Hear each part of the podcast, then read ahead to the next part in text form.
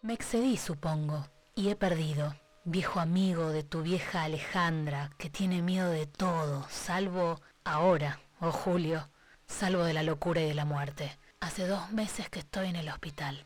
Excesos y luego intento de suicidio, que fracasó. París, 9 de septiembre de 1971. Mi querida, tu carta de julio me llega en septiembre. Espero que entre tanto estás ya de regreso en tu casa.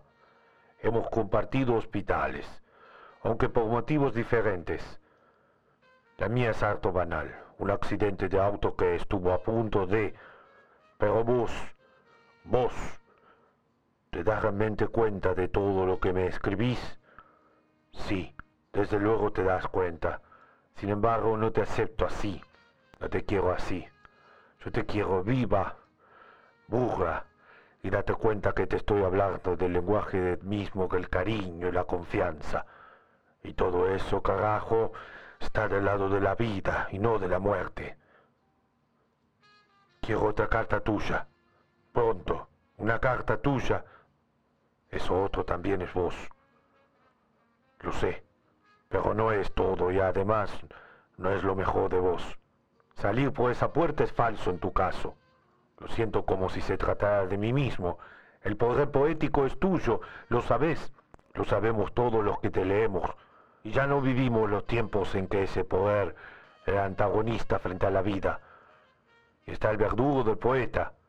Los verdugos hoy matan otra cosa que poetas. Ya no queda ni siquiera ese privilegio imperial, queridísima. Yo te reclamo no humildad, no obsecuencia, sino enlace con esto que nos envuelve a todos. Llamarle la luz o César Vallejo o el cine japonés. Un pulso sobre la tierra, alegre o triste, pero no un silencio de renuncia voluntaria. Solo te acepto viva, solo te quiero, Alejandra. Escribime, coño, y perdona el tono, pero con qué ganas te bajaría Slip, rosa o verde, para darte una paliza de esas que dicen te quiero a cada chijotazo. Julio.